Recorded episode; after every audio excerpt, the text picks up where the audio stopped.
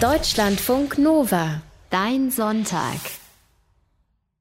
Na, ist euch schön gemütlich ums Herz, so kitschig mit Wollsocken, drei Kerzen auf dem Adventskranz und eine Tasse Tee in der Hand.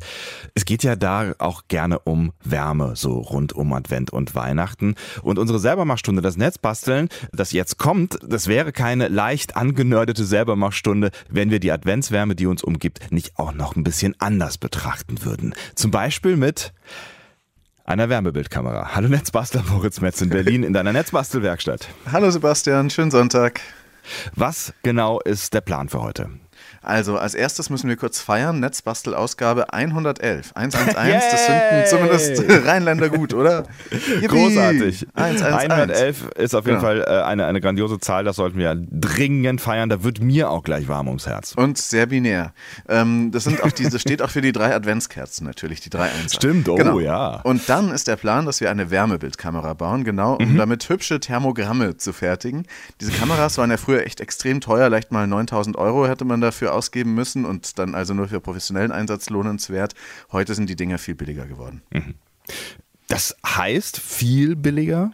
Ja, also es gibt schon einerseits fertige zu kaufen, sogar für Smartphones, so für ein paar hundert Euro. Je, je mhm. teurer, desto besser natürlich. Und gleichzeitig sind aber die reinen Sensoren auch noch viel günstiger zu haben und die werden von Jahr zu Jahr echt immer besser. Da kann man sich also selbst eine Kamera bauen. Das haben wir gemacht für 100 Euro mit einem ganz modernen Sensor, für mhm. den es noch gar nicht richtigen fertigen Programmcode, äh, um eine Wärmebildkamera zu bauen, im Netz gibt.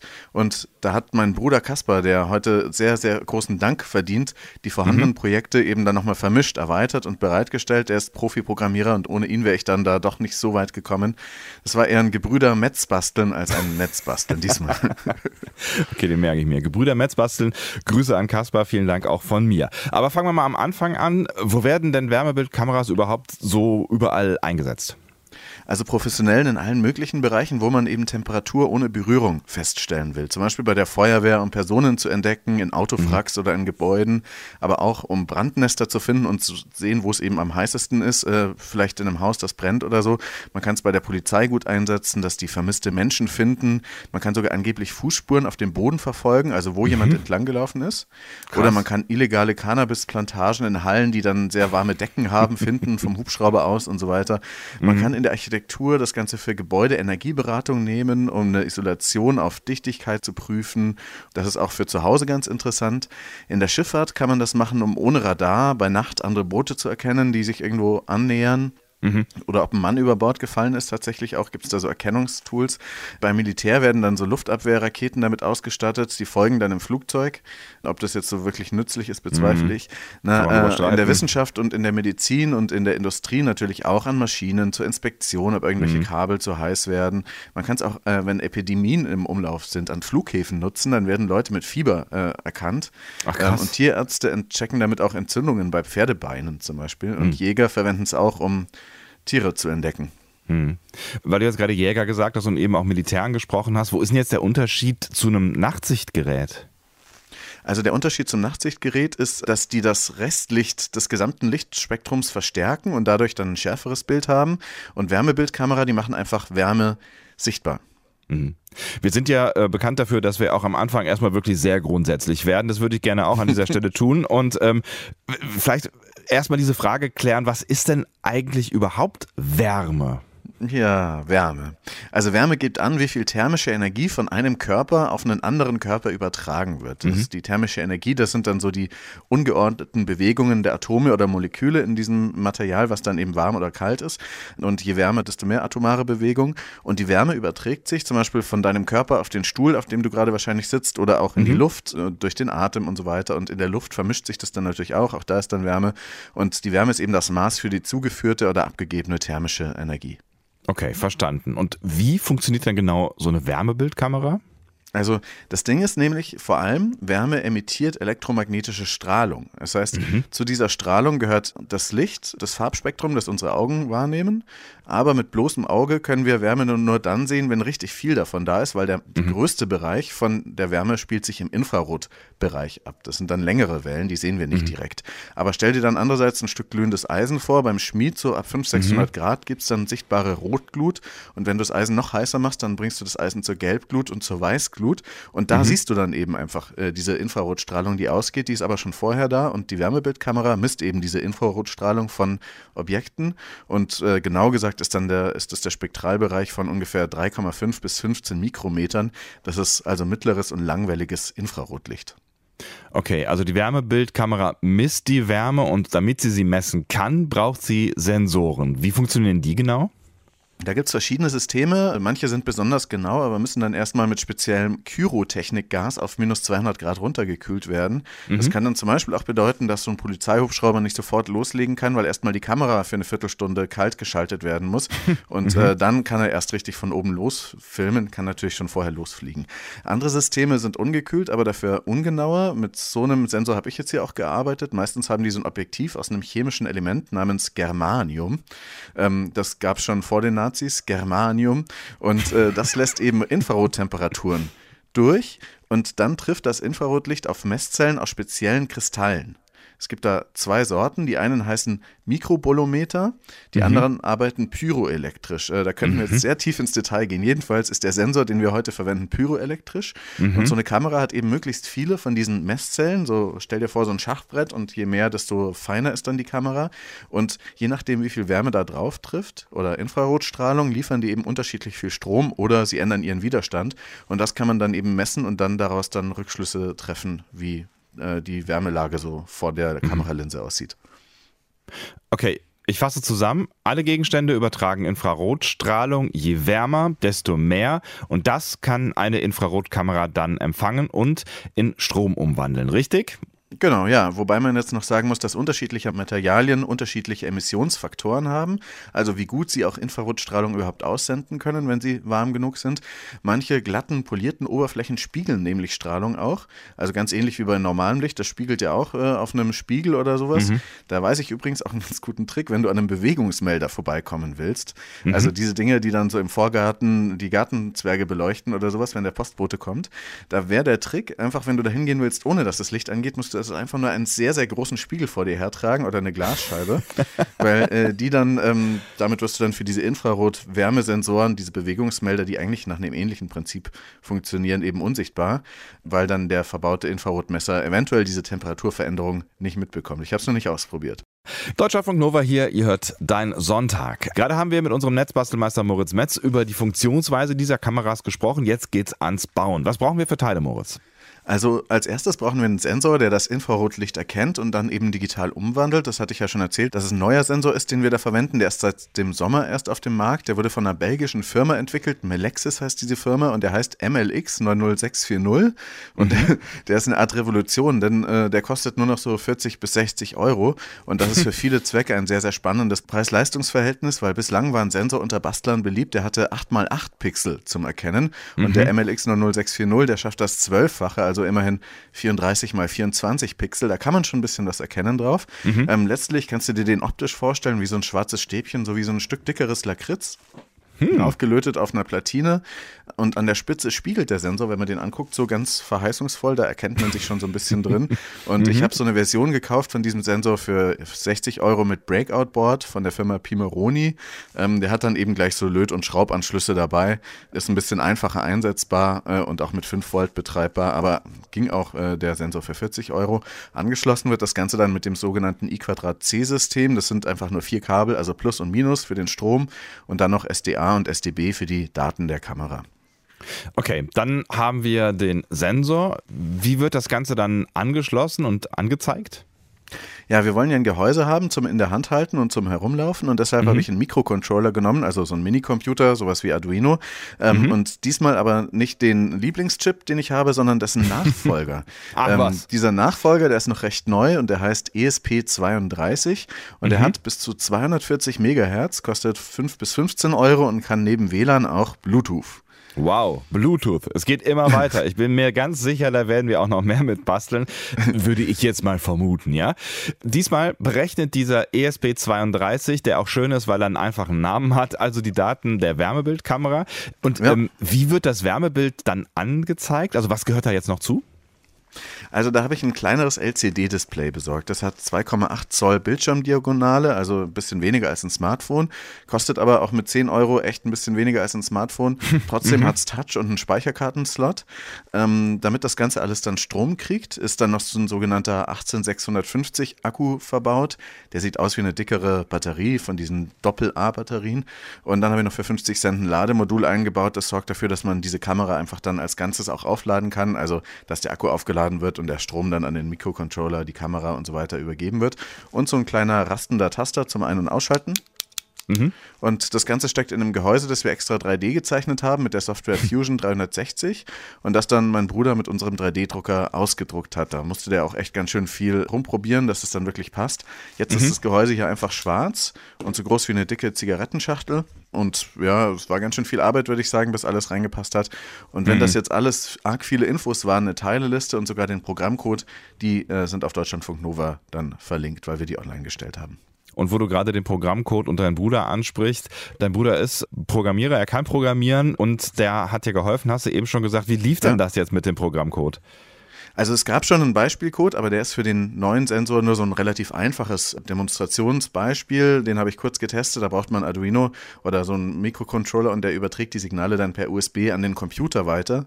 Und erst der Computer wandelt dann diese Wärmewerte für jedes Pixel dann in ein Bild um, zum Beispiel mit der Software Processing, was ganz interessant ist, aber auch aufwendig. Man will ja ein mobil nutzbares Gerät haben, um damit dann rumlaufen zu können und mhm. zu gucken, wie alles dann warm oder kalt wird. Und weil dieser Chip noch so neu ist, mussten wir uns dann eben von verschiedenen vielen anderen Projekten, die es so gibt, inspirieren lassen. Welche sind das gewesen? Also einmal war es das Projekt DIY Thermocam von Max Ritter, der hat seine Bachelorarbeit darüber geschrieben. Das ist eine sehr, sehr gute Wärmebildkamera, die hat 160 mal 120 Pixel, also eine sehr hohe Auflösung, kostet aber auch nur dann ja 400 bis 500 Euro. Man könnte jetzt sagen nur oder ganz schön viel. Man muss sich dafür auf jeden Fall die Teile auch erstmal aus den USA liefern lassen, manche davon. Ähm, deswegen ist das ein bisschen komplizierter. Mhm. Dann gibt es äh, echt viele Kameraprojekte im Netz mit diesem älteren Sensor AMG 8833. Der hat nur 8 mal 8 Pixel. Ähm, das beste Projekt dazu ist auch von einem deutschen Tüftler, der heißt Benjamin Dice und der äh, ist da, glaube ich, auch so ein bisschen beruflich in solchen Sachen drin. Das ist ein sehr schöner mhm. Programmcode, aber der passt eben nur für den alten Sensor. Ich hoffe, dass er das dann auch mal umbaut auf den neuen Sensor.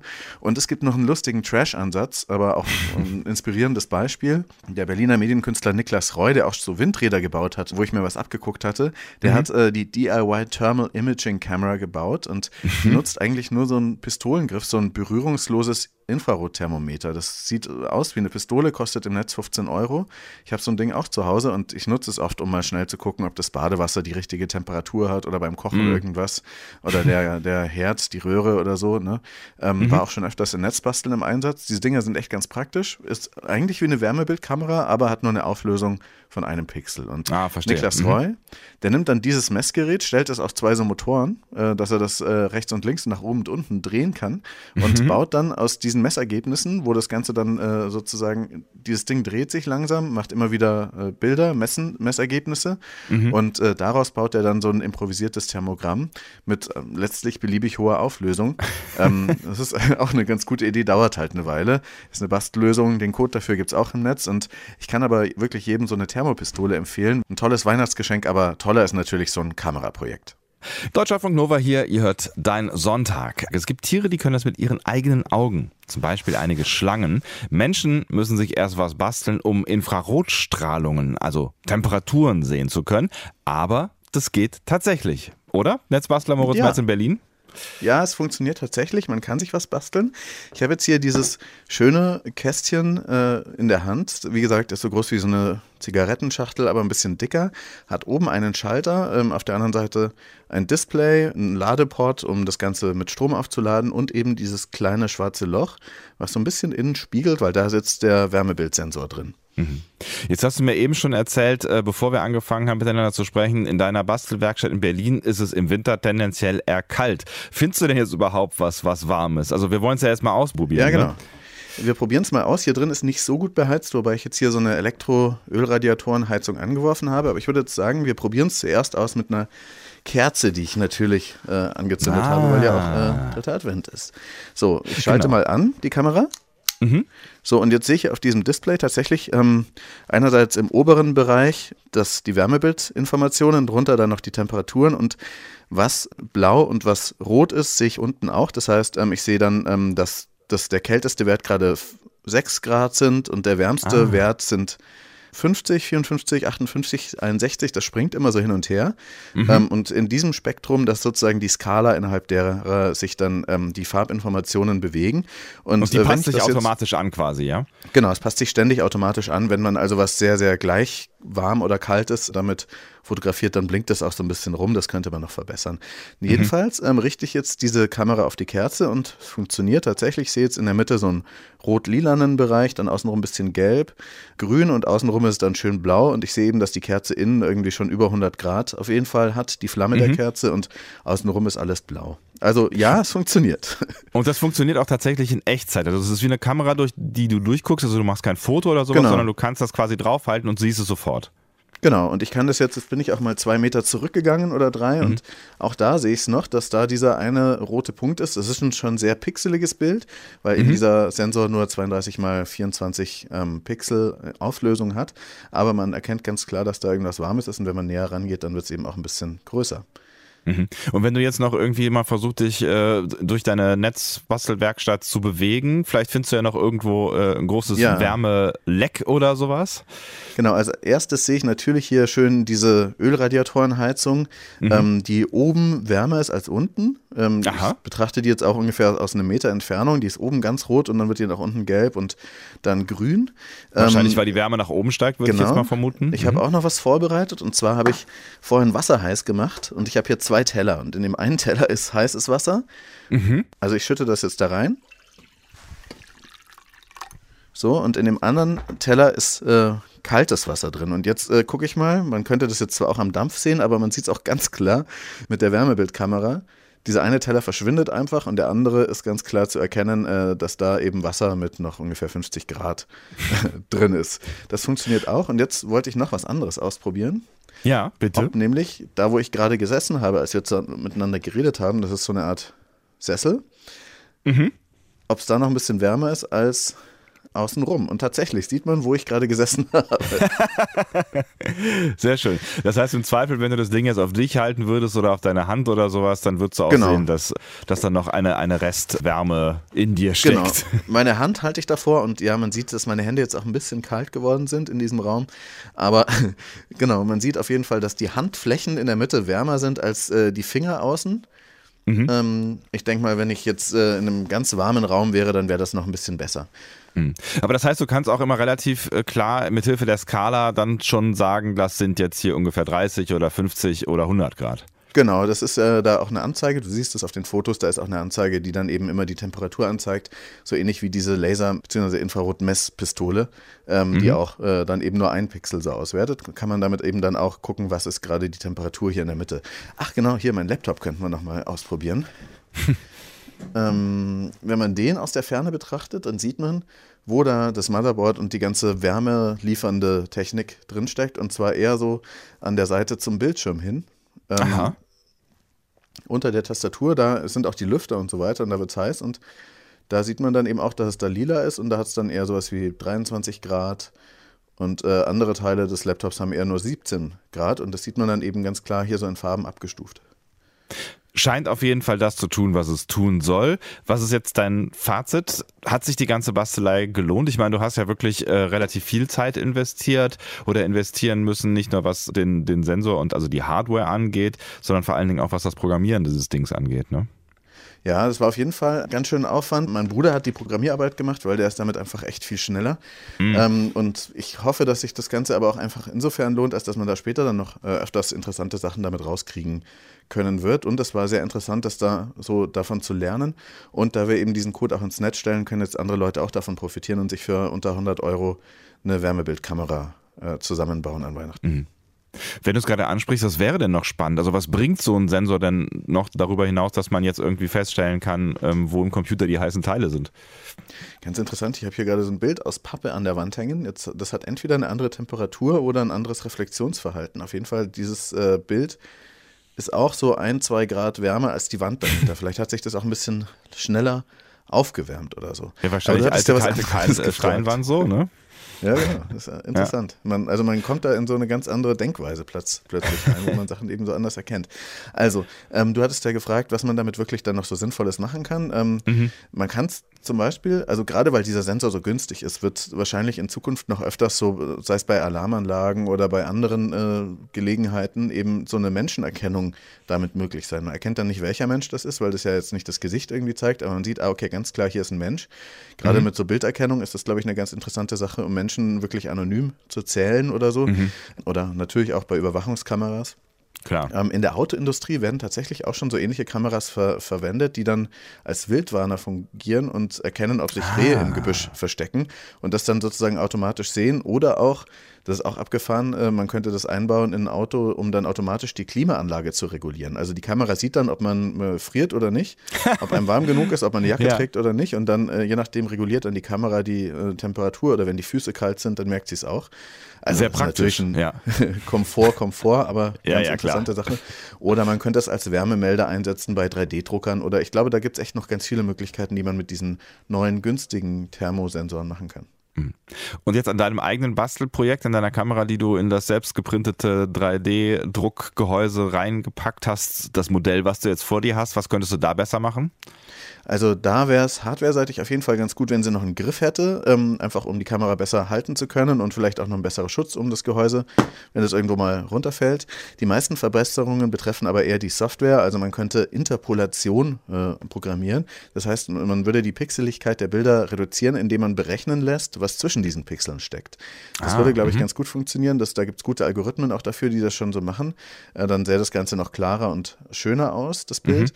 Mhm das Ganze wäre so ein bisschen smoother einfach. Ne? Man könnte dann noch so den Touchscreen des Displays anschließen äh, und aktivieren, um Einstellungen vornehmen zu können mm. und um Bilder abzuspeichern auf der SD-Karte oder die Kamera als Webcam zu benutzen, sei es per WLAN und so weiter. Aber am meisten will ich wirklich einfach damit noch mehr Sachen angucken, auch an Weihnachten, den Weihnachtsbaum und so weiter, weil das ist echt ganz faszinierend. Vielen lieben Dank, Moritz. Heute in Netzbasteln 111 nochmal eine kurze Laola für die 111 haben wir eine oh. Wärmebildkamera gebaut. Fotos und die Bauanleitung und äh, reichlich Links gibt es auf deutschlandfunknova.de und auch den Link zu einer großen Reportage über die deutsche Maker-Szene, die du für die Kollegen von Deutschlandfunk Kultur gemacht hast. Die könnt ihr euch gerne auch über Weihnachten mal anhören. Und wenn ihr Weihnachten überstanden habt, dann hört ihr uns wieder, also uns zwei, Moritz und mich. In zwei Wochen bist du dann allerdings weit weg. Also ein bisschen weiter weg als jetzt sogar, auf dem Chaos Communication Congress in Leipzig. Genau, das wird bestimmt auch sehr schön. Ich bin sehr gespannt und wünsche dir bis dahin erstmal frohe Weihnachten, Moritz. Schöne Grüße nach Berlin. Tschüss, Sebastian. Tschüss. Deutschlandfunk Nova. Dein Sonntag.